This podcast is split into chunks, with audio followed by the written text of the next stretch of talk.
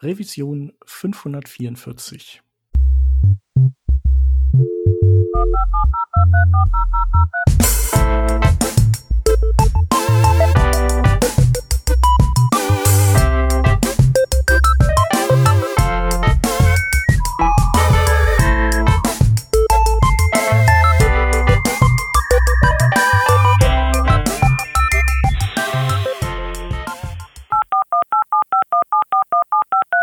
Diese Revision von Working Draft wird euch präsentiert von Hörerinnen und Hörern wie euch. Auf patreon.com slash workingdraft könnt ihr uns ein paar Euro in den Hut werfen. Aus euren Beiträgen und unseren gelegentlichen Werbeeinnahmen bezahlen wir allerlei teure Software-Abos und das Honorar unserer Audioproducerin. Wenn ihr euch auch beteiligen wollt, könnt ihr das unter patreon.com slash workingdraft sehr gerne machen. Wir danken euch tausendfach für die Unterstützung und fürs weitere Zuhören. Wir sind heute zu dritt. Aus dem Team hätten wir den Hans. Ja, hallo. Ich bin der Shep und äh, wir haben auch wieder einen Gast da, und zwar den Florian Geierstanger. Hallo Florian. Hi, aus München. Genau, aus München.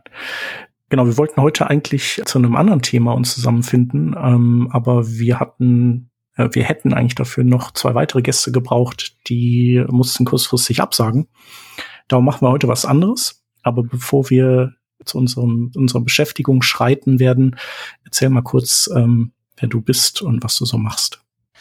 Ja, also ich bin Florian, ich wohne in München.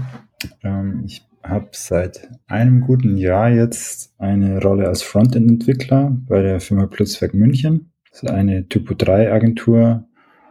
Ich war vorher ziemlich lang selbstständig und habe davor Bildende Kunst studiert und Dokumentarfilm. Genau. Reicht vielleicht als, kurze, als kurzes Intro. Definitiv, genau. Und du hast heute ein Filmfestival auch links liegen lassen für uns. Dafür auf jeden Fall schon mal großes Dankeschön. Genau, und wir haben gedacht, ähm, wir spielen unser Webtechnologie Glücksrad äh, heute. Also früher hieß das ja mal HTML5 Glücksrad, aber weil unser Glücksrad mittlerweile viel mehr Themen äh, bedient, heißt es eben jetzt Webtechnologie Glücksrad. Genau, und vor zwei Revisionen haben wir das sogar schon, schon wieder mal gespielt nach längerer Zeit. Ich, ich hatte ja schon gesagt, heute haben wir eigentlich ein anderes Thema angedacht gehabt, nämlich äh, lernfreundliche Organisation.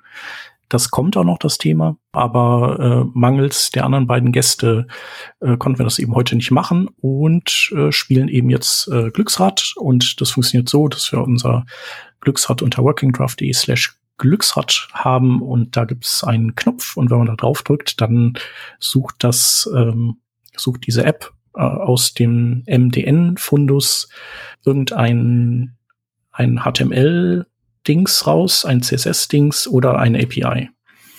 Und äh, genau, wir werden das jetzt einfach so machen, dass wir so das ganze Timeboxen auf so eine Folgenlänge und wir alle Reihe um einfach immer mal wieder den Knopf drücken und ähm, schauen, was da äh, bei herauspurzelt und was uns dazu einfällt. Und ich würde vorschlagen, ähm, Florian, dass du einfach startest als Gast. Mhm. Dann ich drücke Zufallsgenerator. Wir brauchen eigentlich noch so eine coole, äh, coole Zwischenmelodie eigentlich hier, ne? So, oder so eine spannende, spannende Melodie oder so. Irgendwie sowas, ja. HTML Element Spacer. Okay. Okay, was ist das denn? Ah, ein ist das nicht keine so eine, so eine Linie? Nee, das ist ja HR. Ich weiß es auch gar nicht, was das ist. Es gibt ein Spacer-Element. Es ist deprecated. Mhm. Scheint also recht alt zu sein. Was ist das denn? Ach, du liest jetzt die, die Beschreibung. Ich dachte, genau, ich gucke da rein, weil ich weiß, ich äh, habe das noch nie. Aber guck, es gibt äh, es gibt auch dieses, äh, ich glaube, das ist ein CodePen, äh, der im Prinzip so eine kleine Web-App ist, wo man äh, also es ist ein Spiel, wo man alle HTML-Elemente, die einem einfallen, eingeben muss und dann also und dann geht es darum, quasi den größtmöglichen Score zu erzielen. Ähm, ich muss das nochmal raussuchen, dann kann ich es vielleicht in die Show Notes packen, aber zum Beispiel Spacer nie gehört, ähm, ist wahrscheinlich aber auch drin. Also vielleicht noch was wichtig ist zu sagen ist, ähm, der Browser-Support, der hält sich in Grenzen. Äh, Im Firefox 1 bis 4 wurde es supported. Ansonsten mm -mm, sieht schlecht aus. Ja, und es scheint ein Überbleibsel zu sein aus dem Netscape-Browser und das scheint so ein bisschen was wie so ein Spacer-Gift zu sein, nur als Element, ja. oder? Ja, so, so liest sich diese, diese Spec hier oder dieser Teil der Spec. Ähm, anscheinend konnte man damit so ein bisschen so ein wirkliches Margin als Element haben, was man sich ja vielleicht manchmal in so manchen Design Libraries wünscht, ne, dass man sagen kann, okay, wir stacken hier irgendwie Content untereinander und dazwischen möchte ich aber einen bestimmten Abstand haben. Den Abstand möchte ich am liebsten bestimmen können. Also ich hatte diese Anfrage zumindest beim, bei manchen ja, Umsetzungen von Webseiten öfter mal auf dem Tisch ähm, von Designerinnen und Designern, ähm, dass man doch ein eigenes Element für den Abstand haben kann. Und mit dem Spacer-Element wäre es möglich gewesen. Äh, man kann da auch sagen, ist das jetzt irgendwie horizontal? Ähm, ist das vertikal oder ist das ein Block? Also sozusagen, ich kann dann noch die Höhe mitgeben und die Breite. Und dann, ja, wäre mal interessant zu verstehen, wie sich da Horizontal, Vertical und Block als Type auswirken. Aber ich glaube, man kann sagen. Also es, äh, du kannst anscheinend sagen, so du kannst es äh, in eine Dimension spacen lassen oder halt direkt in zwei. Ähm, warum man das aber nicht einfach über Width und Height geregelt hat, ähm, bleibt den Erdenkern dieses Elements wahrscheinlich überlassen. Ah, Width und Height kannst du auch nur verwenden, wenn du den Type Block gesetzt hast. Ah ja, okay, sonst Size. Okay. Sonst Size. Mann, Mann, Mann. Ja, das wäre doch, äh, das müsste man doch als äh, Web Component mal nachbauen. Ich muss daran denken, ich habe jetzt nach längerer Zeit mich wieder mal mit WordPress beschäftigt und bin jetzt total begeistert, wie sich das verändert hat. Also ich weiß nicht, ob ihr in den letzten zwei Jahren oder so mal WordPress genauer angeschaut habt, aber es ist total verrückt. Also es ist ja, hat ja gar also nichts diesen, mehr, diesen neuen Editor, den die da haben? Es hat gar nichts mehr mit dem zu tun, wie das vorher mal war. Die haben jetzt alles mit so Blöcken und das sind React-Komponenten. Ähm, also die haben ganz elegant, irgendwie ganz clean irgendwie das so rausgebracht, dass man die, dasselbe, was man sieht in dem Editor, auch dann vor einem Frontend rauskommt, ist echt gut gemacht. Und die haben auch einen Spacer-Block. Und ich mhm. dachte, oh, also, für was braucht man das? Ist es nicht irgendwie ein bisschen primitiv oder, oder so? Aber der hat nur so einen kleinen Knopf und du kannst den einfach so rauf und runter ziehen und kannst die, den Abstand, also der, der ist nicht so, so elaboriert wie dieses HTML-Element, der WordPress Spacer Block, aber er hat einen, einen Hebel und da kannst du ihn einfach hoch und runter, größer und kleiner ziehen. Und total praktisch, einfach so ein Element zu haben, was halt mhm. zwei andere voneinander trennt. Ja. Die Frage ist, wie funktioniert das dann tatsächlich zum Beispiel responsive? Ne? Also wenn ich jetzt so an so einen Spacer denke, zwischen zwei Komponenten, ne? wir haben zwei Teaser irgendwie untereinander. Auf Mobile äh, möchte man die wahrscheinlich relativ dicht untereinander haben. Wenn man auf den Desktop geht, White Space, ein bisschen zum Atmen, so drumherum, ne? Das heißt, man müsste da eher vielleicht so, ja, ähnlich wie man das bei manchen CSS-Frameworks ja machen kann, dann angeben, okay, für diesen Breakpoint möchte ich gerne folgende Größe verwenden, für den anderen ja, Breakpoint. Lustigerweise haben die jetzt im, im allerneuesten Dings, was jetzt bald rauskommt, in der WordPress 6.1, da haben die jetzt Fluid, ähm, Fluid Space eingeführt und mhm. das ist halt nichts anderes wie Clamp.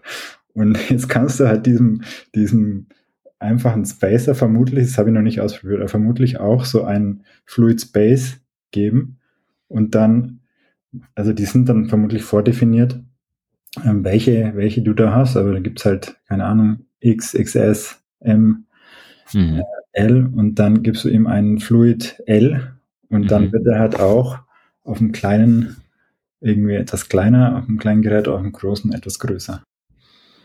Hm, also so eine Art äh, prozentual oder an einem Ratio orientiert vielleicht, ähm, aber halt in Stufen. Ah, interessant. Ja, ich muss sagen, äh, auch um deine Frage zu beantworten, ich habe mir tatsächlich WordPress immer nur angeguckt, wenn ich hier im, Word, äh, im Working Draft Backend mal die neueste Revision live setzen möchte äh, oder mal die, die Show Notes irgendwie schreibe. Aber da studiere ich das dann tatsächlich eher sehr, sehr wenig. Ähm, und wir da verwenden haben wir diesen neuen Editor auch bewusst abgeschaltet tatsächlich. Ah. Also, Chef kennt sich wieder aus. Ja. Genau, wir haben so ein Plugin installiert, der den, der den sozusagen verhindert. Mhm. Ähm, ja, also ich meine, ihr kennt die Webseite, die hat sich nicht viel verändert. Ich habe die jetzt tatsächlich ein bisschen angepasst äh, letztens. Also mal sehen, ob euch auffällt, wo. Aber ähm, genau, im Grunde genommen ist das halt ein alter Knochen und das ist aber auch okay so, weil also die Webseite ist jetzt nicht unser Hauptaugenmerk. Die meisten Leute nutzen die ja auch gar nicht, um, um den Podcast zu konsumieren. Die haben ja Podcatcher dafür. Und genau, deswegen haben wir diesen Editor nicht, weil wir auch da irgendwie keine großen Layout ähm, Kunststücke voll vollführen oder sowas. Und das Spacer-Element hätten wir da bestenfalls verwenden können auf der Startseite zwischen zwei Episoden, ähm, so als Abstandshalter zwischen denen. Aber sonst glaube ich mehr auch nicht. Genau. Aber hier bei diesem äh, HTML-Quiz, da kommen wir jetzt auf jeden Fall einen Schritt weiter. Das ist doch schon In mal cool. Fall.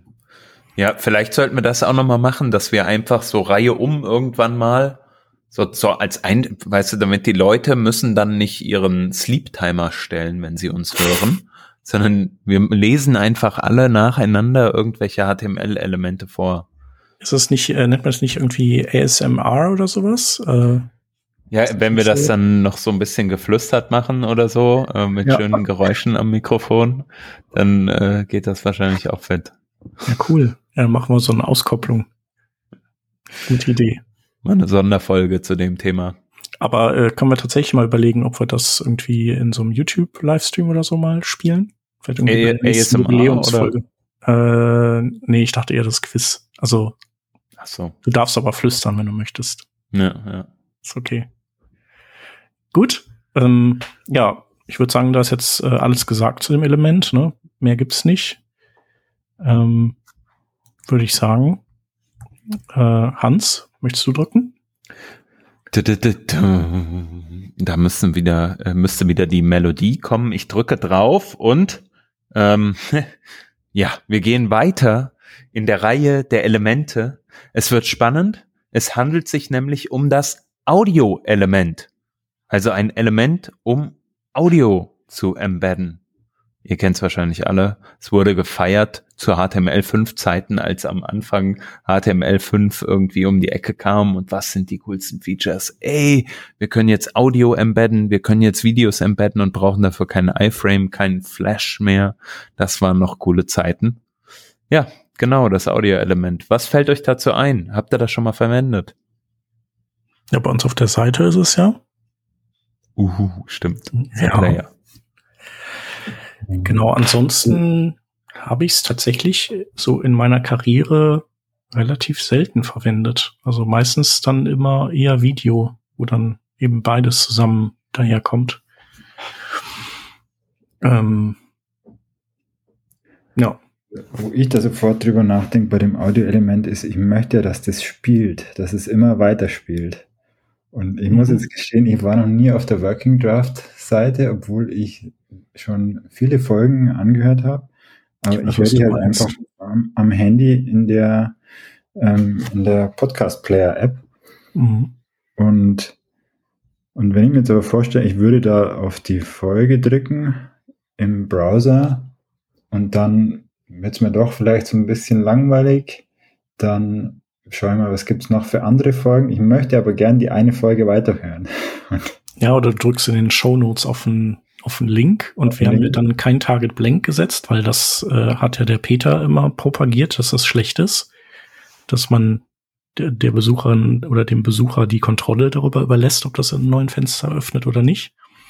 Was ja auch richtig ist, aber wenn man es halt dann vergisst, dann hat man, ist man wegnavigiert und dann ähm, dann war es das mit dem Audio.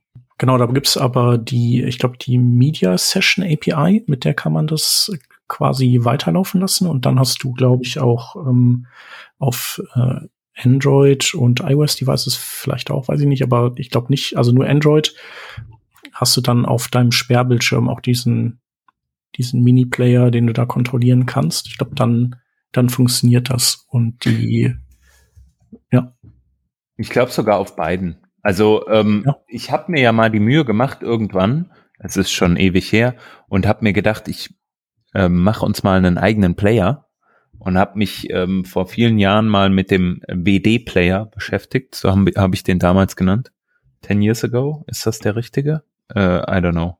Ähm, müsste ich jetzt mal gucken. Ich versuche es hier gerade auf äh, GitHub rauszufinden, was das richtige Repo war.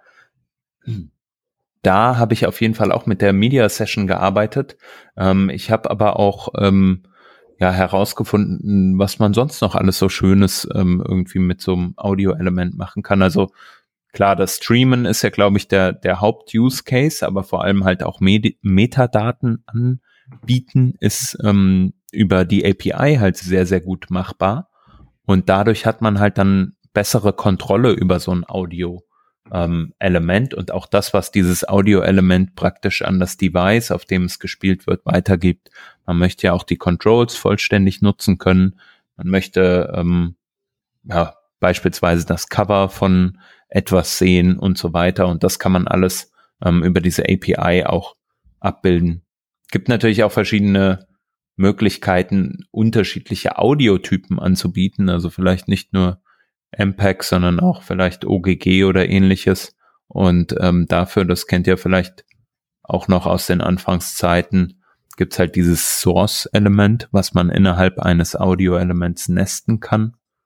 Und was man dann auch interessanterweise äh, so nutzen kann, dass es innerhalb des Audio-Elements als eine, also einen Fallback anbieten kann.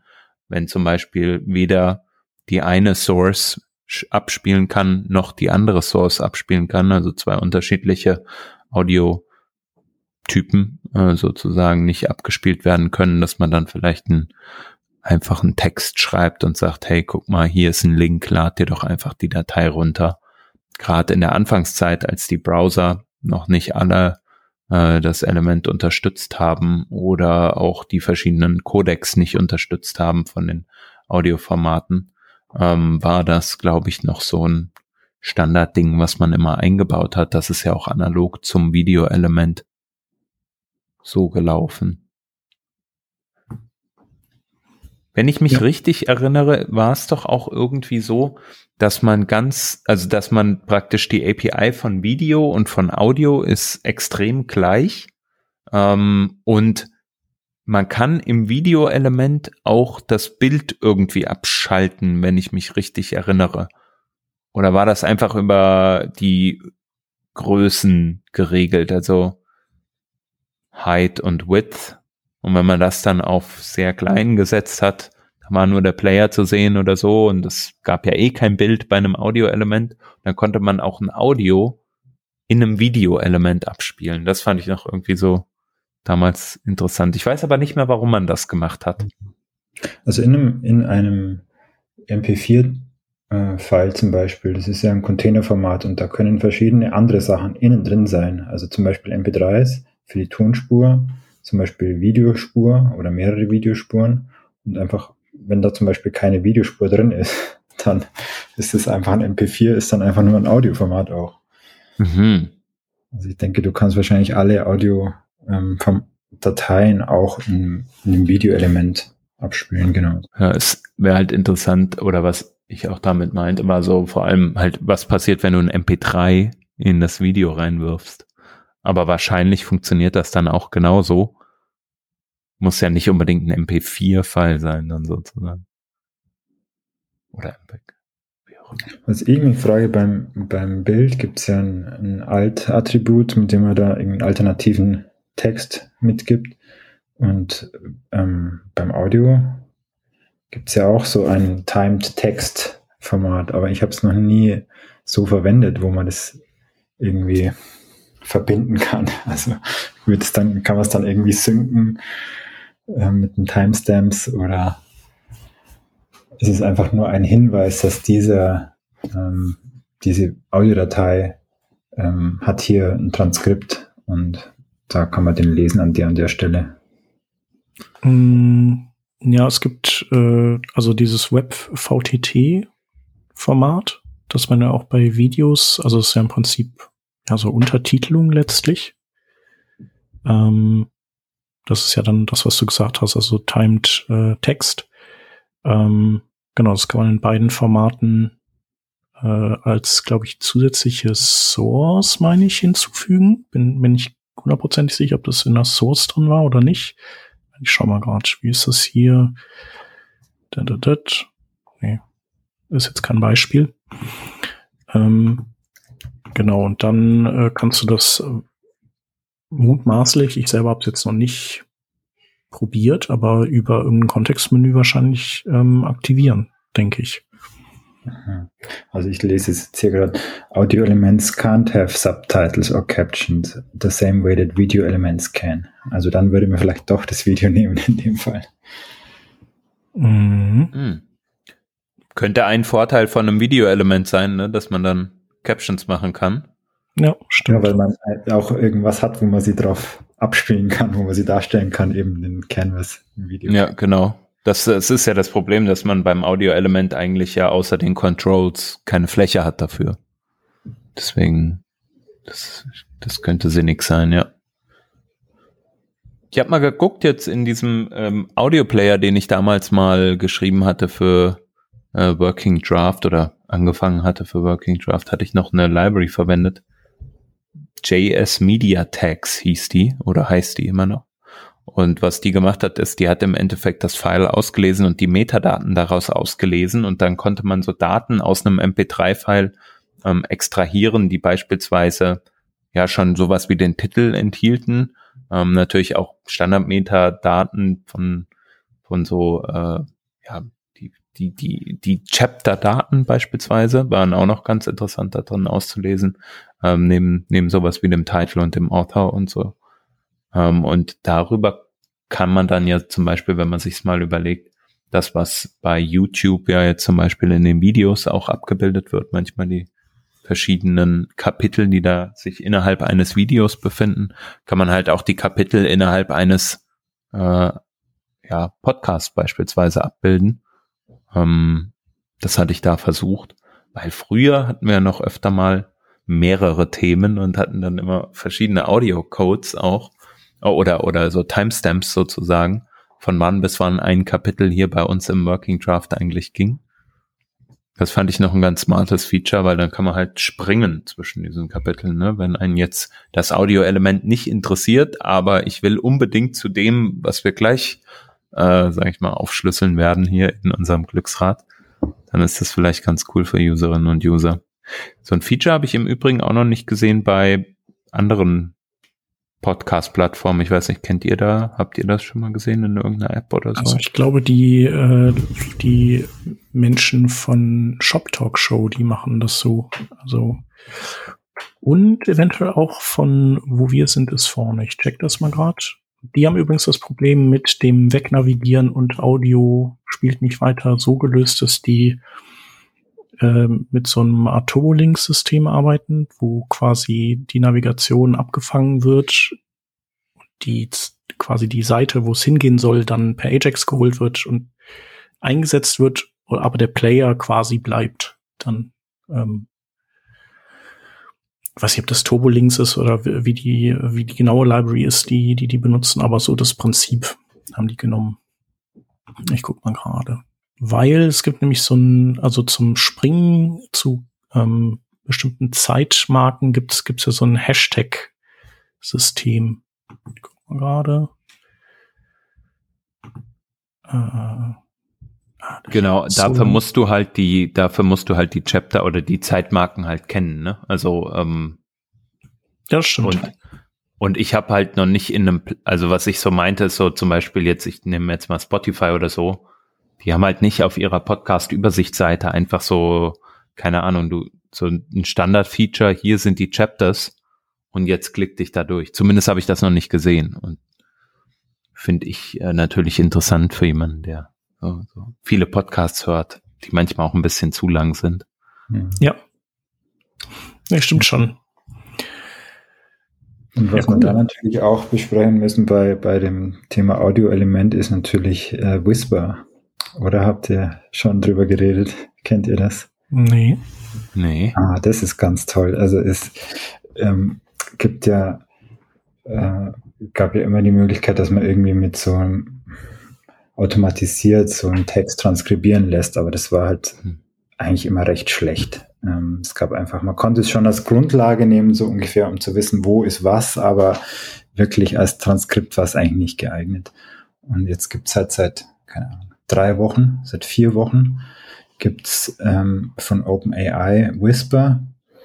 Und das ist ein so ein ähm, Machine Learning ähm, Modell, das ähm, Audio transkribieren kann und eben interessanterweise nicht nur in Englisch, sondern in vielen Sprachen. Sprachen sind unterschiedlich schnell. Englisch ist am schnellsten, Deutsch etwas langsamer und auch unterschiedlich gut. Aber also es ist wirklich hervorragend. Also ich denke, dass ziemlich schnell alle Podcasts werden Transkripte haben, weil es einfach ähm, die Möglichkeit gibt, eben jetzt kostenlos. Also es ist nicht Echtzeit bis jetzt. So auf dem meinem M1, so MacBook Pro, dauert ungefähr so doppelte Echtzeit, also für zwei Stunden Podcast vier Stunden laufen lassen. Aber dann spuckt er wirklich was raus, ist erstaunlich gut. Also probiert es aus, ihr werdet sicher fasziniert sein, was, ähm, wie gut der, der das runterschreiben kann. Also ich habe jetzt mal gegoogelt und habe hier whisper.ai, da geht's aber eher so um Hearing Aids, also Ah, da bist du auf dem falschen Link. Openai.com slash blog slash whisper Genau, Okay. das ist der richtige. ist das beschrieben. Ja, also ich glaube, dass das Thema äh, Transcription ist ja, ähm, also wird ja von vielen äh, Seiten irgendwie angegangen. Ist jetzt ein super Punkt mit dem Whisper. Das muss man sich auf jeden Fall mal genauer angucken. Ich glaube, hier unser Tool Zencaster hat ja auch die Funktion, ähm, ein Transkript, glaube ich, raus ex zu extrahieren, wenn ich mich Mhm. nicht täusche. auf, auf Phonik, das wir nutzen, sozusagen zur Veredelung am Ende auch. Vielleicht, äh, also das hatten wir mal ausprobiert. Ich glaube, ich hatte mal irgendwann Google ausprobiert oder sowas. Das war aber echt nix. Ja, das, genau, es war alles so mittel so. Mhm. Und jetzt aber ist es wirklich so ein Quantensprung in der, in der ich habe sogar äh, ausprobiert, ich bin aus Oberstdorf im, im Oberallgäu und ich habe da viele Aufnahmen so zur Ortsgeschichte und die sind natürlich im Dialekt die meisten, also die wenigsten sind in Hochdeutsch. Und selbst mit dem, mit so einer milden Form von Dialekt kommt er noch relativ gut irgendwie zur Rande. Ist ganz interessant. Und er transkribiert aber in Hochdeutsch. Also er macht Mhm. mehr Übersetzungsleistung auch. Ja, super. Ja. Ja, sieht auf Das- jeden Fall gut aus oder hört sich gut an. Das müssen wir verlinken, würde ich sagen. Ja, ich hab, hab's auch schon notiert. Genau, aber für uns selbst wäre das auch mal ganz spannend. Ich habe auch bei Auphonic gerade geguckt, die unterstützen das noch nicht. Die unterstützen so ein paar, aber ähm, das jetzt noch nicht. Und eben Google, Amazon, Speed, äh, Speechmatics und wit.ai haben die. Genau, ich werde die mal vielleicht anschreiben. Vielleicht nochmal äh, zum Thema Audio-Element zurückgekommen. Hat einer von euch irgendwie einen coolen Tipp für so eine Abstraktionslibrary, die vielleicht die API von ähm, vom Audio-Element vereinfacht, verbessert? Nee, was ist mit Media Element JS? Also, das kenne ich zwar als Videoplayer meistens, aber so wie der Name klingt, könnte das eben gleichermaßen auch einfach für Audio Ja. gedacht sein. Also der, der Titel ähm, schlägt das so vor, dass es halt ein HTML5 Video und Audio Unification Framework ist. Von daher könnte das auf jeden Fall richtig sein. Ähm, genau. Ja. Ist halt, glaube ich, schon eine etwas äh, längere, also ein, ein Projekt, was es schon ziemlich lang gibt, was es ja nicht unbedingt schlecht macht. Ja. Letzter Ja, Release da hat sich auch 7. nicht mehr September. so viel getan, glaube ich, ne, bei den, Mhm. bei Audio und Video. Ja. Hm. Wenn es läuft, dann läuft. Mhm. Ja. Da ist die Frage, für was, für was du eine Abstraktion noch über die API dir vorstellst, wahrscheinlich. Ja, mit dieser Media Session hieß das, glaube ich. Ähm, da erinnere ich mich, das war nicht so ganz easy zu bedienen, ähm, wo man jetzt halt dann Artwork äh, und und dieses äh, Abspielen auch über Apps hinweg und sowas enablen konnte. Mm, das ist etwas, was ich jetzt im Kopf habe, aber ja, ist natürlich auch eine valide Frage. Braucht man das überhaupt, wenn die Native API eigentlich schon ausreichend ist? Ja, vielleicht letzte Sache noch zu dem Audio- und Videoelement. Also zumindest beim Videoelement äh, ähm, wusste ich das nicht. Äh, das gibt, wenn du wenn du den, das Play-Command drauf ausführst, dann gibt das eine Promise zurück. Und äh, das kann aber ja nicht von Anfang an so gewesen sein, weil die mhm. Promises gab es damals ja noch nicht, aber dieses, äh, diese Play-Methode, die gab es natürlich schon. Und äh, irgendwann bin ich da mal drüber gestolpert, weil ich glaube, ich wollte dann irgendwas machen, nachdem ich Play gedrückt hatte. Aber er, er war eben noch nicht so weit, dann auch tatsächlich zu, abzuspielen. Und dann ist das fehlgeschlagen. Und äh, genau, das lag eben daran, dass man eine Promise zurückbekommt und wenn die aufgelöst wird, dann kann man eben weitermachen. Und das habe ich eben nicht gemacht, weil mir das einfach gar nicht bekannt war, dass die offenbar geupgradet wurden äh, auf ein, ein Promise-System. Genau, fand ich irgendwie interessant. Ja, ist ja auch ein Breaking Change dann im Endeffekt, ne? Ja, eigentlich schon. Also ich glaube, das, ich habe es ja auch nicht direkt gemerkt, weil natürlich kannst du immer noch Play ausführen, aber je nachdem, was du dann im Anschluss unmittelbar machen möchtest, äh, kann das dann eben passieren, dass es fehlschlägt. Ja. Und dann vielleicht, sorry, wenn ich das doch noch ganz kurz einwerfen darf, eine letzte ähm, wichtige Eigenschaft, die so ein Audio-Element ja mit sich bringt, aber genauso wie ein Video-Element, für mich immer die wichtigste, Playback Rate. Also wenn man einfach Element.playback Rate mit ähm, Camel Case ist gleich und dann so zwei oder weiß ich nicht 1,7 oder was man halt so bevorzugt da eingibt, dann spielt das Ganze auch ein bisschen schneller und man muss sich jetzt zum Beispiel meine Stimme nicht auf diesem normalen like äh, normale Geschwindigkeit anhören, sondern kann das ein bisschen äh, schneller vonstatten gehen lassen. Ich glaube, es ist manchmal auch nicht verkehrt. Ja. Genau, bei Vimeo, glaube ich, haben die das ja nicht, dass man das einstellen kann. Bei YouTube schon. Da kann man ja dann über die DevTools das Videoelement sich schnappen und das dann in DevTools traktieren, wenn man das Video schneller gucken will. Also so ein Talk-Video zum Beispiel. Ja. Also ich habe eine Browser-Extension mhm. Äh, und die liegt auf Plus, Minus und auf Null. Und ohne die kann ich überhaupt nichts machen. und die funktioniert überall. Also die funktioniert bei nativen Audio- und Video-Elementen, die funktioniert bei YouTube und Vimeo. Und also vor allem YouTube ähm, funktioniert auch. Ja. Wie heißt sie denn, die Extension? Ähm, da gibt es mehrere. Ich kann auch sagen, welche bei mir gut funktioniert. Hm. Ah, Video Speed Controller, so heißt sie. Äh, Speed Controller oder Playback Speed Controller? Video Speed Controller. Video Speed, ah ja, da habe ich. Alles klar. Ich, äh, genau, ich schmeiß, schmeiß auch da den Link in die Show Notes. Wunderbar. Sollen wir das Audioelement dann hinter uns lassen? Yes, hit it away, Shep. Ich mache. Da, da, da, okay, wir sind bei, bei APIs gelandet, äh, beim guten alten XML HTTP Request. Äh, und da bei äh, der Status Property nehme ich mal an. Genau. Und das ist ja einfach der, der Response Code.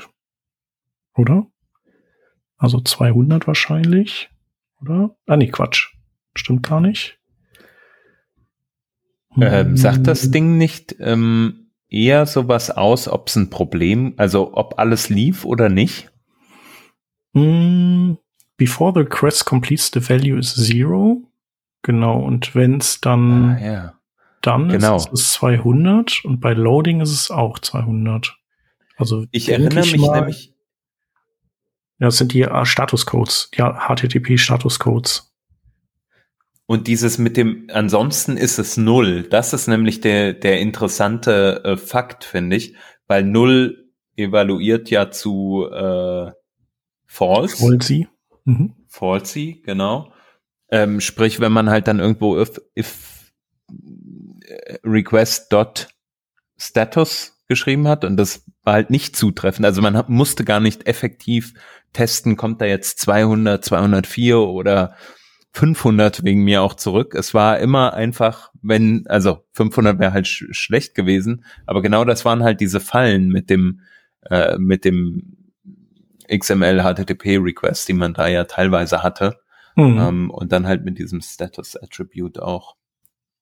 Aber vielleicht erstmal die ganz andere Frage.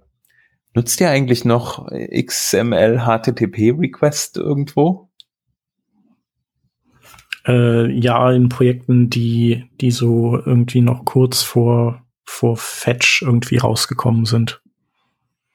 Ähm, genau, ansonsten macht Fetch natürlich schon mehr Sinn und zur Not nimmt man eben den, ich glaube von GitHub den Polyfill für Fetch.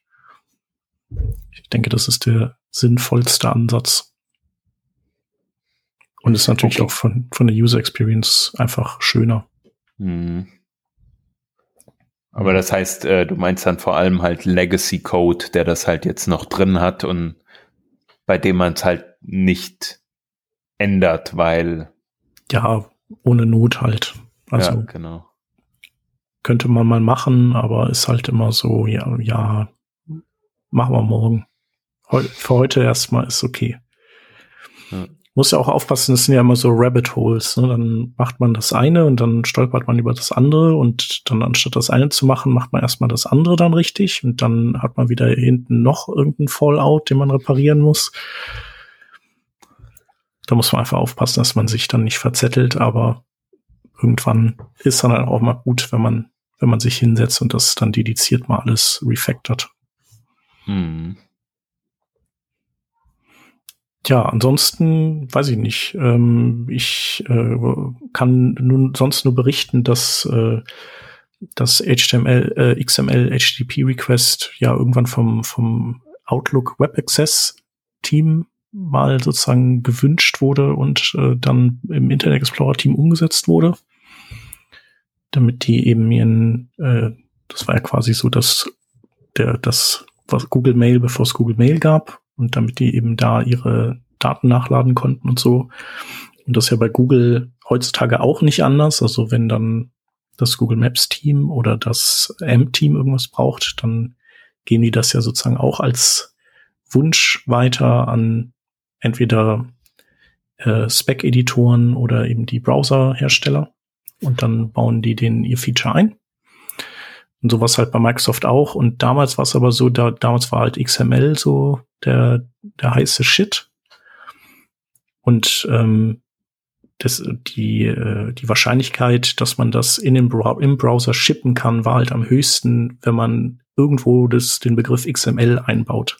Und deswegen heißt dieses Ding, anstatt nur HTTP-Request zu heißen, heißt es halt äh, XML HTTP-Request. Ähm, obwohl es wirklich nichts, gar nichts mit XML zu tun hat.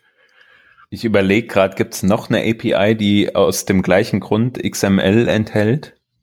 Mir fiel nämlich jetzt spontan nichts ein. Nee, ich glaube nicht. Und, und sie ist auch, äh, sie verstößt, glaube ich, auch gegen die Taxonomie, wie man so, ein, so eine, also einen Namen schreibt. Also, weil Mhm. sie eben äh, vier Uppercase ähm, Buchstaben hintereinander hat. Das wäre eigentlich auch ein, äh, gibt, gäbe es sonst nicht. Hm. Es müsste eigentlich großes X, kleines ML und dann großes H, TTP, klein. Ja, genau. Ja. Ich frage mich, wo ist eigentlich, ich meine, du hast jetzt einfach im Kopf, Shep, diese Geschichte einer API, aber wo steht die eigentlich? Also, wo ist die? Ja, die äh, habe ich, äh, ich hatte doch so einen Abgesang auf den Internet Explorer und dessen Engine geschrieben vor drei Jahren oder sowas oder zwei. Und in dem Kontext hatte ich das alles mal so ausgegraben. Also äh, gehört hatte ich das schon vorher, aber ich habe es dann sozusagen äh, alles mal schriftlich festgehalten. Und auf, da man MDN steht sie nicht. Also ich meine, gibt es eine Wikipedia-Seite für den XML HTTP Request, wo man dann unter History nachschauen kann?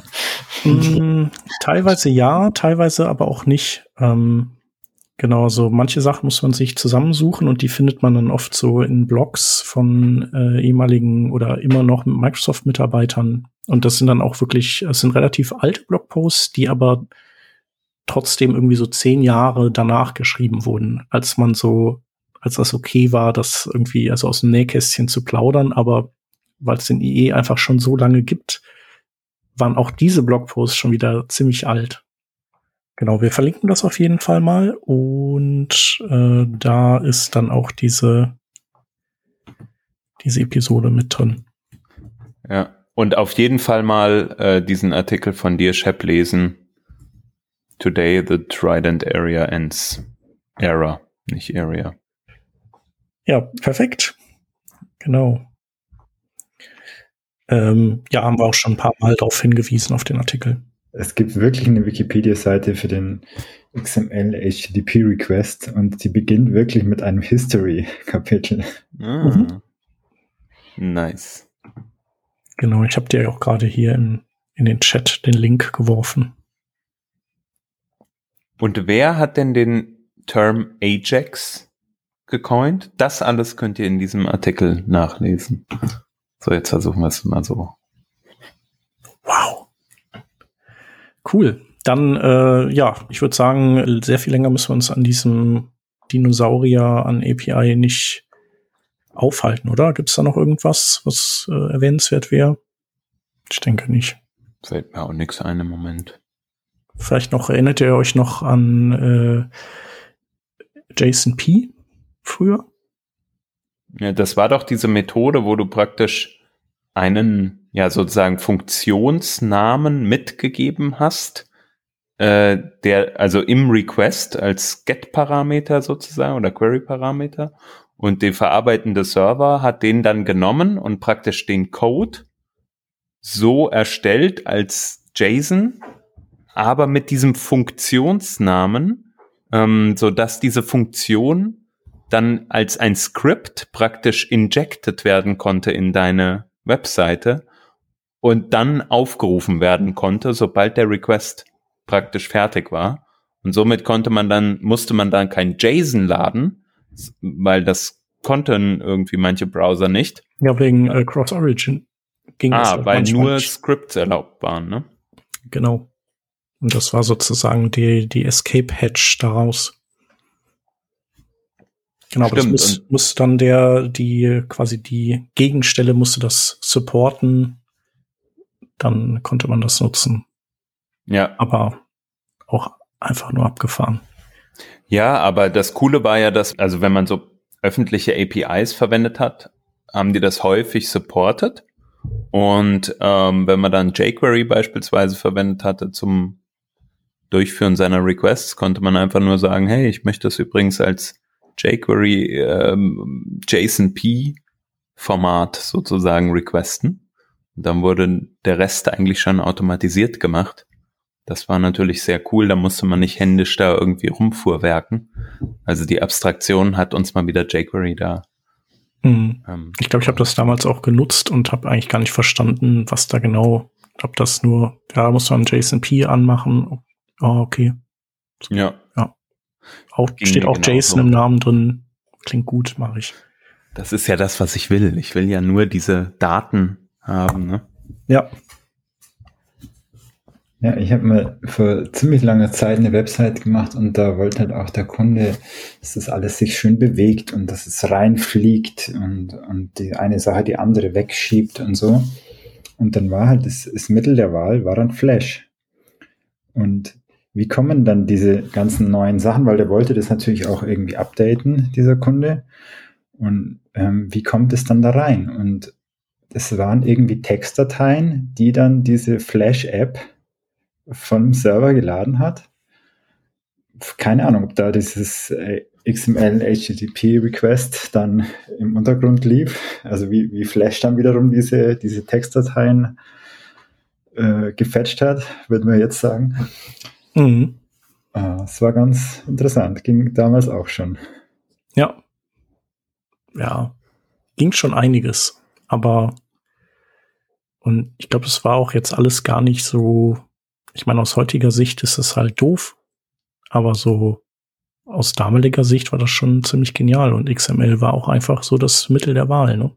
Also Ajax heißt ja auch Ajax, weil es am Anfang über XML lief und erst später ist man auf den Trichter gekommen oder wurde JSON ja überhaupt erst von äh, Douglas Crockford, glaube ich, äh, erfunden und war dann schlanker und so. Genau, wobei manche Sachen lassen sich auch mit XML immer noch besser abbilden als mit, äh, mit JSON. Genau, trotzdem finde ich natürlich JSON cooler, aber vielleicht auch einfach, weil, weil wir es halt überall benutzen. Hm. Sollen wir eigentlich mal eine neue Property oder ein, eine neue mhm. API uns anschauen? Ich drücke. Yes, jetzt geht's rund. Oh. HTML Global Attributes Item Type. Ja, das kommt mhm. äh, aus der Schema.org-Ecke. Das ist so, äh, ah, ja. genau, diesem Vokabular, wo du ähm, ja, wo du früher dein HTML mit, äh, jetzt muss man mal aufpassen, Microdata, ist das Microdata? Ich äh, bin gerade unsicher, dass, da gibt es ja so verschiedene Abgrenzungen, äh, aber ich glaube, mit äh, Microdata anreichern konnte. Mhm. Also zum Beispiel so Breadcrumbs oder, ja, weiß ich nicht, Rezepte oder Bewertungen oder so. Also im Endeffekt konnte man auf jedes HTML-Element zusätzliche Attribute schreiben und Item Type war halt eins davon. Ne? Und jetzt könnte man zum Beispiel sagen, hier in diesem Div findet jetzt übrigens aller Content zum Item Type, Shep, du hast eben gesagt, Rezept statt. Also hier, das ist jetzt ein Rezept. Und das genau. Coole ist, dass dann die Suchmaschine halt sozusagen beim Crawlen da drüber gegangen ist, hat gesehen, ach, ein Div mit Item Type Rezept. Dann gucke ich doch mal da drin wo ist der Titel von meinem Rezept? Wo ist ähm, wo die Zutatenliste? Wo ist vielleicht ein Bild dazu? Und wer ist eigentlich äh, der Author davon? Ja? Und ein Author war dann vielleicht wieder äh, oder ist dann vielleicht wieder ein, ein eigener Item-Type äh, gewesen. Heißt dann vielleicht Person oder sowas ähnliches. Ne? Ja, genau. Und äh, mittlerweile macht man das oder also man kann es immer noch so machen, aber mittlerweile macht man es eigentlich nicht mehr, dass man sein äh, HTML damit irgendwie ver, äh, verunstaltet, sondern es gibt jetzt ja JSON-LD und dann, dann hat man so ein im Prinzip so eine Art äh, besonderes Script-Element, das man in seine Seite packt äh, vom, vom Typ JSON-LD. Also da braucht man halt dann die MIME, den MIME-Type, den richtigen. Ähm, ich glaube, weiß nicht mehr genau, wie der, wie der heißt. Ich glaube LD plus JSON oder irgendwie so. Genau, und dann steckt man da äh, alle Infos rein, die man halt früher, womit man früher seinen HTML angereichert hat. Ähm, und das, das ist in der Regel auch äh, gerade, wenn man, wenn man so komponentenbasiert baut, wo halt die Komponenten auch irgendwie keine Ahnung haben, äh, was sie, in welcher Seite sie gerade stecken und so ist es viel sinnvoller. Ja, vielleicht was noch grundsätzlich wichtig ist dazu, es gibt von Google so einen coolen Validator, wo man einfach eine URL reinpacken kann oder das ganze HTML und dann wird so aufgezeigt, was ist eigentlich das Microdata, was du da alles in deiner Seite verwendest oder was in deinem JSON LD drinsteht oder RFDA ist, glaube ich, noch was. Und es gibt noch andere Okay, also wenn wir jetzt eine Seite machen mit Kochrezepten, dann muss ich unbedingt diese Item Types mitgeben, damit die dann, damit dann jeder sofort kochen kann, ohne Google zu verlassen. Aber äh, genau. Also, ja. was, also wann, wo ist da die Grenze oder wo geht es los und bei was? Für was? Ähm, Also Google hat auf jeden Fall eine, äh, eine ähm, also hat eine Seite für, für Search, ähm, wo die ganzen äh, Typen von, also die man annotieren kann, aufgelistet werden und auch mit so Previews, wie die das in ihren, äh, in ihre äh, Universal Search oder wie die heißt, dann, wie die das dann ausspielen da drin. Ähm, genau, und dann kann man eben überlegen, ob das was für einen ist oder nicht. Ich glaube, Rezepte kochen und auf der Google-Suche zu bleiben, das klappt, glaube ich, nicht. Also ich glaube, da würde auch keiner mitmachen, weil am Ende geht es ja schon darum, dass du den Traffic von Google bekommst und dann. Ja, es gibt aber Sachen, da geht's schon. Also zum Beispiel, ich suche nach einem Film und dann, okay, ich sehe, wer ist der Regisseur, wann wurde der gedreht, ähm, wer sind die Schauspieler, wo, wo kann ich den streamen? Also das sind ja alles so Metadaten, die da wahrscheinlich so mhm. in der Art mitgegeben werden. Genau, ja, das, das, genau, da musst du dann nicht mehr die Google-Suche für verlassen. Was ja manchmal auch vielleicht nicht schlecht ist, weil teilweise ist ja die Google-Suche auch übersichtlicher als die Seite, die man dann besucht. Ja, und hat keine Werbung. Oder die hat Werbung wird Werbung. besser geblockt. Genau. Ich glaube, diese, diese Sprachassistenten, die greifen zum Beispiel auch auf diese Metadaten zurück. Und eine Sache, die ich noch sagen wollte zu den Rezepten zum Beispiel, also da ist die Google-Suche ja auch gut, wenn man halt ein Rezept auf der Website hat und das mit entsprechendem Microdata ausgezeichnet hat, dann ähm, kann die Google-Suche das erstmal anders darstellen. Und ein Feature zum Beispiel, was man jetzt bei Rezepten hat, Google hat sowas wie ein Cookbook und da kannst du dann einfach deine Lieblingsrezepte markieren sozusagen, also favorisieren und dann hast du die halt auf einer Seite übersichtlich zusammen als Aggregator. Also es gibt ja, weiß ich nicht, Chefkoch, äh, bunte.de und was weiß ich, wo es noch überall Rezepte gibt, ja. Ähm, und egal welches du gerade, welche Website du gerade gut findest, du hast alle Rezepte an einem übersichtlichen Ort. So. Und das kann dir halt Google aufgrund dieser Metadaten bieten und darauf eine zusätzliche Abstraktionsschicht schaffen. Und das finde ich halt schon äh, super relevant. Vor allem trifft das ja auch nicht nur auf Google zu, sondern du kannst ja auch, wenn du sagst, du möchtest jetzt, wir haben das Beispiel Filme gehabt, du möchtest eine Filmsuchmaschine, die dir so, also da loggst du dich einmal ein wegen mir bei Netflix, bei ähm, Join und bei allen anderen äh, äh, Abonnements, die du hast. Und du hast diese Übersichtsseite. Und in der Theorie könnte es ja sein, du kannst diese, ähm, kannst alle Seiten crawlen mit von deiner App aus und kannst dann sozusagen in einer Experience den Aggregator bieten, auf dem alles abgespielt wird. Das wollen die natürlich nicht, die, die ganzen äh, Streaming-Provider, das ist klar. Aber so von der Theorie her und bei Rezepte sieht man halt, wie es wie es gemacht werden kann, äh, kannst du halt zusätzliche Funktionen oben draufsetzen anhand dieser Metadaten.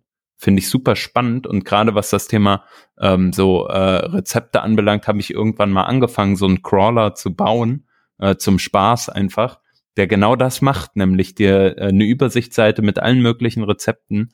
Du hast diese Suchfunktion natürlich bei Google, klar, aber du, du hast vielleicht noch viele andere äh, Möglichkeiten, dass da halt Funktionalität oben drauf zu setzen. Das fand ich super interessant damals. Und das macht, glaube ich, Google und machen auch andere.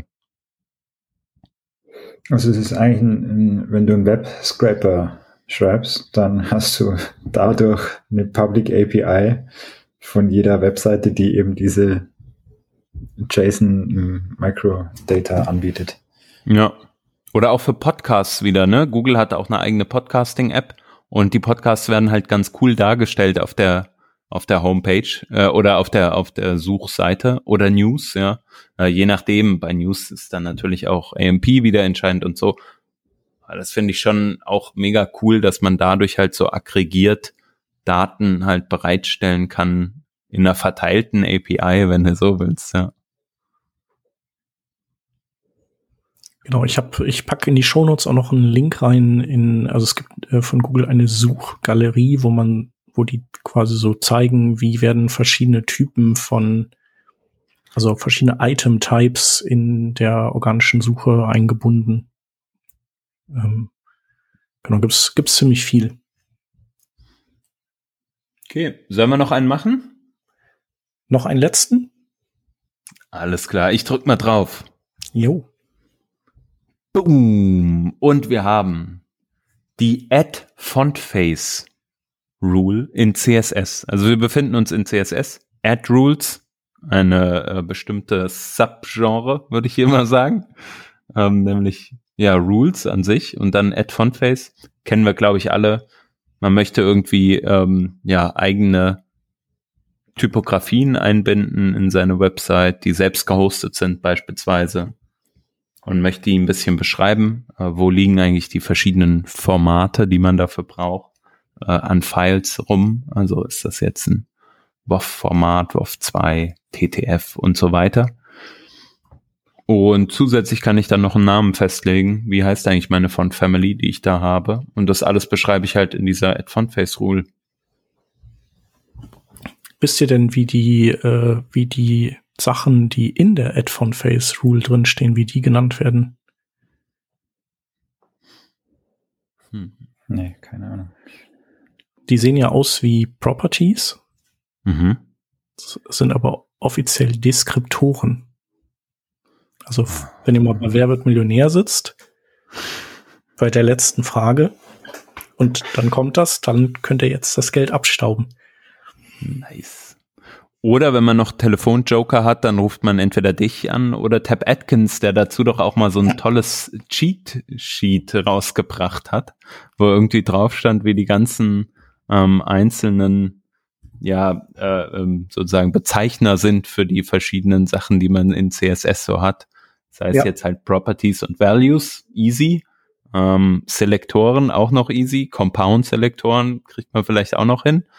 Äh, Rule-Set kriegt man auch, äh, oder, oder Add-Rule kriegt man auch hin.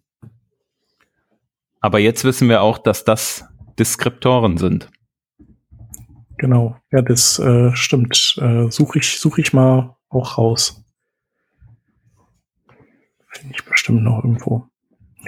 Äh, ja, ansonsten, was, was kann man dazu sagen? Ähm, also es gibt relativ, also Font Display Swap und so Zeugs, das, das kennt man ja, glaube ich, mittlerweile. Ne? Das ist jetzt ja nicht mehr ganz so neu.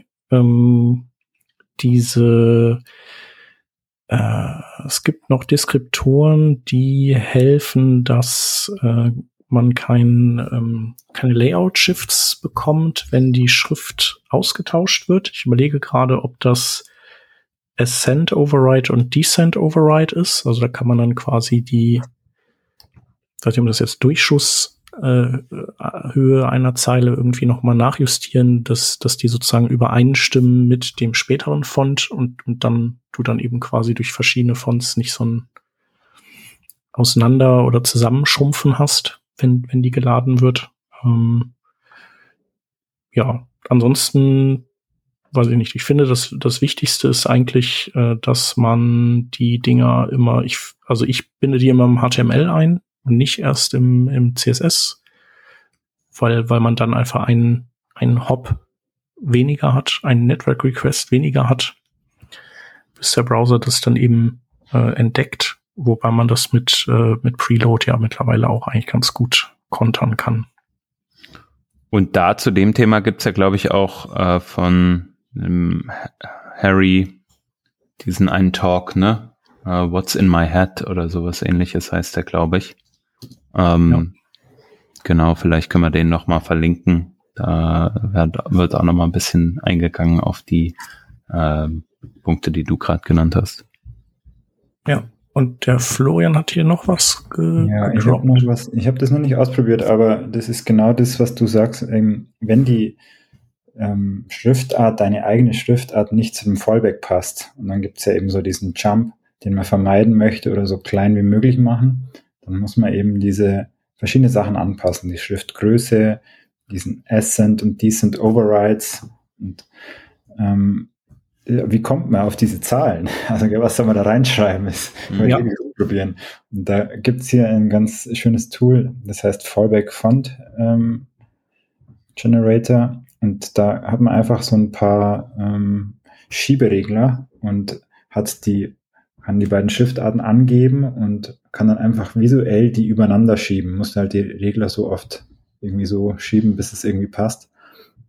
Ich glaube, das ist total praktisch. Also jetzt unbedingt beim nächsten Mal ausprobieren, wenn ich an die Stelle komme. Ja, man findet ja. da leider auch nicht so viel ähm, Infos darüber. Ich, äh, ich bin da eigentlich nur mal irgendwann durch einen Talk von Jake Archibald draufgekommen, glaube ich, bei irgendeinem Chrome Dev Summit oder sowas. Der hat das so beiläufig erwähnt, also irgendwie so drei Minuten lang was darüber erzählt in einem 40-Minuten-Talk.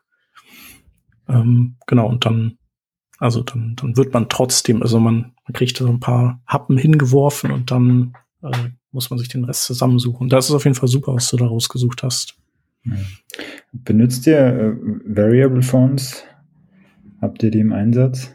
Mm, nee, bisher äh, nicht. Also äh, ich hätte tatsächlich heute, äh, heute hätte ich einen benutzen können, aber ich musste den noch weiterverarbeiten und das geht halt mit Variable Fonts nicht so einfach und darum bin ich dann auf die Static-Variante von dem Font gegangen und habe also die. Du musstest äh, den Subsetten oder was heißt weiterverarbeiten? Nee, ähm, ein Kunde von mir muss aus bestimmten Gründen äh, Begriffe zensieren. Und äh, damit die Sachen trotzdem suchbar sind und auch von Google auffindbar sind, äh, bin ich, habe ich das Problem so gelöst, dass ich äh, im Prinzip so Custom-Ligaturen einbaue. Das heißt also, wenn du diese Begriffe eingibst, dann werden die in dem Moment, wo du quasi, wo das gesamte Wort matcht, also der letzte Buchstabe, hat er hat er dann quasi ein Verzeichnis, wo drin steht, hey, wenn das, diese Zeichenfolge kommt, dann ersetze sie bitte durch, eben kannst du dir dann aussuchen, also irgendwie wird das weggeixt oder es wird irgendwie, es sind bestimmte Zeichen, werden ausgewechselt oder was auch immer. Kannst du quasi auch so, äh, so Art quasi scramblen den Text. Ähm, genau, und da, das mache ich halt äh, automatisiert über einen Bildprozess, äh, über NodeScript und OpenType.js. Und das kommt halt mit variablen Fonts nicht, nicht klar. Genau. Und mhm. Deswegen, deswegen konnte ich eben keinen variablen Font nehmen. Aber die sind, sind natürlich super. Ja, ja, ich frage jetzt deswegen, weil äh, es ist so eine kleine Fangfrage vielleicht. Ach so. Weil ähm, man muss ja in dieser Font-Face-Deklaration angeben, was die, die Schriftart kann, die man da äh, reinlädt. Also zum Beispiel Font Weight. Und ja. was macht man jetzt bei einer Variable Font? Die hat ja nicht nur eine Font Weight, sondern die hat ja eine ganze Bandbreite von, sagen wir mal, 300 bis 900 oder so. Und, und ich dachte, wieso geht, wieso geht die Schriftart nicht? Sie lädt, also sie ist da und warum, warum kommt immer nur irgendwie super dünn raus oder so und nicht bold und nicht alles dazwischen. Und der Grund war halt, ähm, man muss in dieser Add Font Face dann ähm, Maximum und Minimum angeben und ich glaube mit zwei Punkten dazwischen. Ich glaube nicht drei, sondern es ist irgendwie so ein bisschen ein nicht intuitiver Syntax. Also 300 Punkt Punkt 900, wenn das die Schriftart kann. Und dann, ah, okay. dann hat man eben die ganze Range aktiviert sozusagen oder einfach ähm, angegeben, dass, dass, dass die da ist und dann ist sie auch verfügbar. Mhm. Ja, siehst du mal. Nee, da, äh, also mit Ligaturen habe ich mich natürlich schon befasst und auch äh, mittlerweile rausgefunden, dass es ja dann so verschiedene Ligaturgruppen gibt quasi. Und, und es auch so quasi eingebackene Ligaturen gibt, die man, die man, glaube ich, auch gar nicht abschalten kann. Aber da will ich, also äh, kann sein, dass ich da falsch liege. Und dann gibt's eben noch so optionale Ligaturgruppen. Da gibt's irgendwie so eine Legacy Property, für ältere Browser und diese Font-Feature äh, für die neueren Browser. Aber genau, wenn man jetzt in die MDN-Seite reinguckt, dann sind da ja noch eine ganze Menge mehr Dinge drin für die ganzen Font-Affiniciados, ähm, wo ich dann irgendwann auch einfach einfach raus bin. Wobei ich gerade merke, so die meisten, doch, die meisten habe ich wohl schon benutzt, aber manche halt auch nicht, so Font Stretch und äh, dann äh, Line Gap Override. Muss ich mir mal angucken. Size Adjust.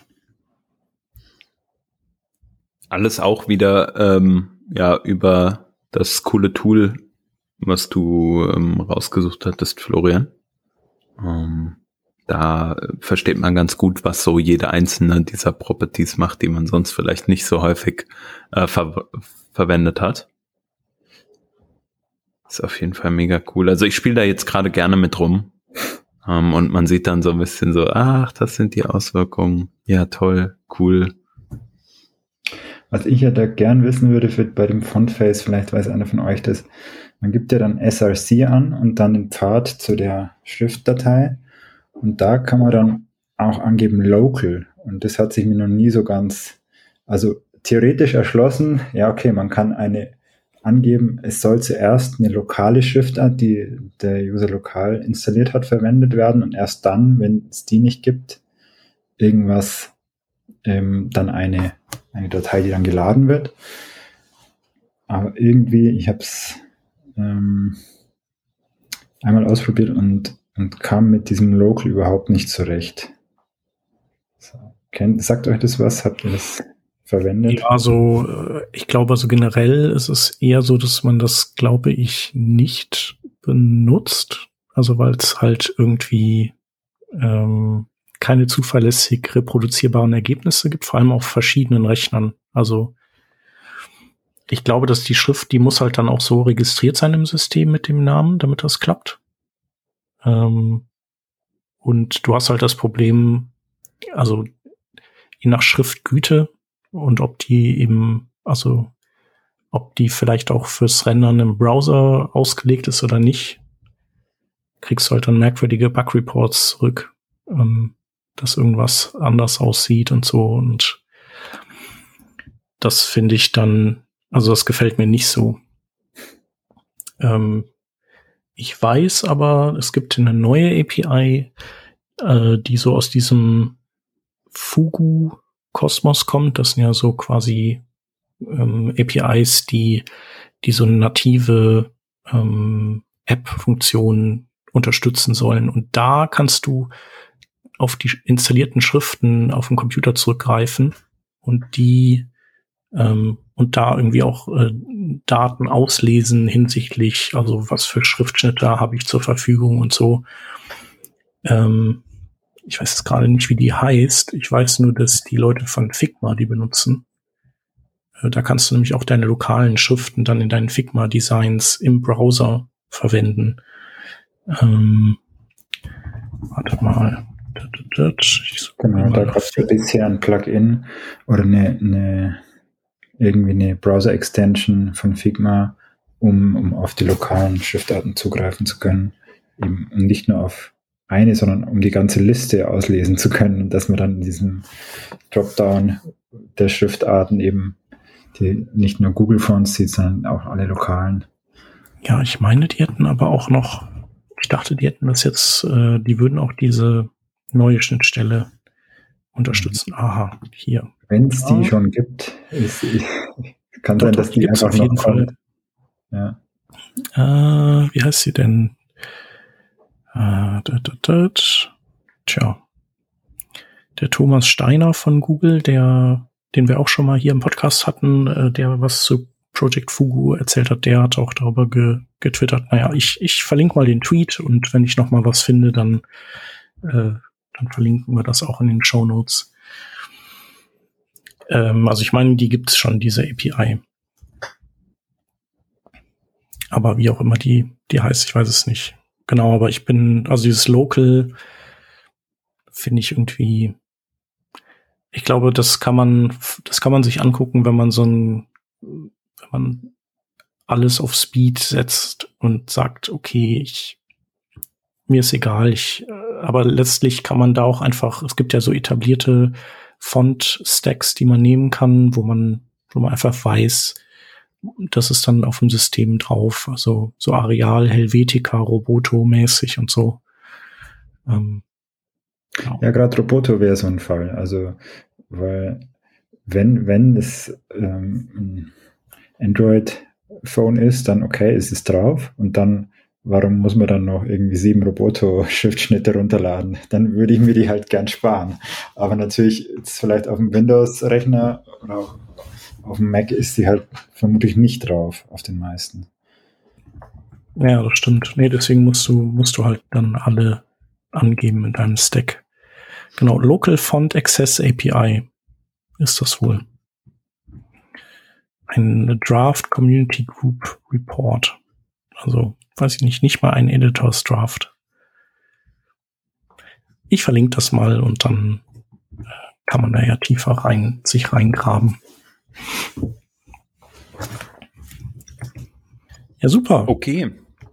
Genau. Ich würde sagen, wir haben dieses Glücksrad so äh, tendenziell so ein bisschen eher so älteres, also vielleicht sogar eigentlich auch schließlich altes Zeugs gehabt, oder? Also so richtig modernen Scheiß hatten wir ja nicht, außer vielleicht Ja. irgendwelche Deskriptoren in Fonface oder so. Das, das Spacer-Element, ne? Also das ist ja noch in keinem Browser gelandet, sage ich jetzt mal. Ja, stimmt. Ja, vielleicht, vielleicht ist das ein Fall für hier Interop 2023. Da geht es ja quasi darum, was Entwickler sich wünschen, dass alle Browser unterstützen. So. Das Ja. Spacer-Element, genau. Ah, cool, ich troll die mal. Ich mache da Ja. eine Issue auf. Vielleicht ähm, aber noch noch ein Hinweis außerhalb der Reihe, ähm, äh, ja außerhalb der technischen Reihe sozusagen. Ich habe gesehen, auf Spotify haben wir nur 26 Bewertungen. Die sind zwar alle top, aber wenn ihr auf Spotify den Working Draft hört, dann gebt uns doch mal ein paar Sterne. Das wäre mega cool. Und wenn es fünf sind, ach, das wäre echt also klasse. Ja, hätte ich auch nichts dagegen. Dürft ihr machen, ist okay. Genau, und äh, ich würde sagen, wir sind für diese Runde Glücksrad sind wir, sind wir am Ende angelangt. Ja, hat Spaß gemacht, wie immer. Und Florian, dich äh, sehen wir ja oder hören wir auf jeden Fall ja noch mal, ähm, wenn es dann an die eigentliche, also an die Folge geht, die wir diesmal eigentlich machen wollten. Ja, Lernkultur äh, in Unternehmen. Sehr, bin da sehr gespannt auf die Folge. Ja. Ach, die wird bestimmt super. Auf jeden Fall mega cool, dass du auch hier mitgemacht hast und ähm, auch hier äh, Bock drauf hattest. Hat viel Spaß gemacht. Und äh, ja, danke, dass du dabei warst. Viele Grüße nach München und an die Hörerinnen und Hörer. Vielen Dank fürs Zuhören. Bis bald. Bis zum nächsten Mal. Macht's gut. Ciao. Tschüss.